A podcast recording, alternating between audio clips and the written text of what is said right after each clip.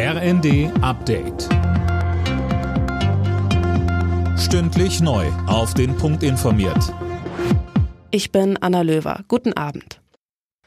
Die Bundesregierung will mit mehreren Maßnahmen beim Klimaschutz nachbessern. Dafür hat das Bauministerium ein Sofortprogramm vorgestellt. Geplant ist unter anderem, dass ab 2024 keine reinen Gasheizungen mehr eingebaut werden sollen. Auch Verkehrsminister Wissing hat ein Maßnahmenpaket für sein Ressort vorgelegt, um die Klimaziele zu erreichen. Er sagte, wir wollen es erreichen, indem wir den Ausbau der Ladeinfrastruktur für Pkw und Nutzfahrzeuge konsequent vorantreiben. Zu dem Programm gehört auch eine Ausbau- und Qualitätsoffensive im ÖPNV. Sie wissen, das liegt mir besonders am Herzen.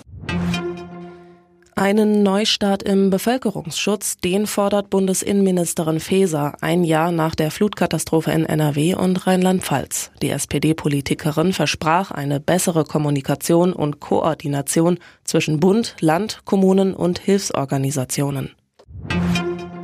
Kleine Verschnaufpause bei der Inflation. Im Juni sind Waren und Dienstleistungen im Jahresvergleich um 7,6 Prozent teurer geworden. Im Mai lag die Inflation noch bei 7,9 Prozent. Die Einzelheiten hat Tim Britztrup. Das 9-Euro-Ticket und der Tankrabatt haben für eine leichte Entspannung gesorgt, heißt es vom Statistischen Bundesamt. Die Preise für Heizöl haben sich dagegen im Jahresvergleich verdoppelt. Gas wurde um 60 Prozent teurer und auch die Strompreise haben weiter angezogen. Ähnlich sieht's bei Lebensmitteln aus. Die sind im Jahresvergleich knapp 14 Prozent teurer geworden, vor allem Öl, Fleisch, Milchprodukte und Brot. Nur wer arbeitet und Geld verdient, kann den sogenannten Kinderzuschlag beantragen. Das hat das Bundessozialgericht entschieden. Der Kinderzuschlag soll verhindern, dass Familien nur wegen ihrer Kinder in Hartz IV abrutschen.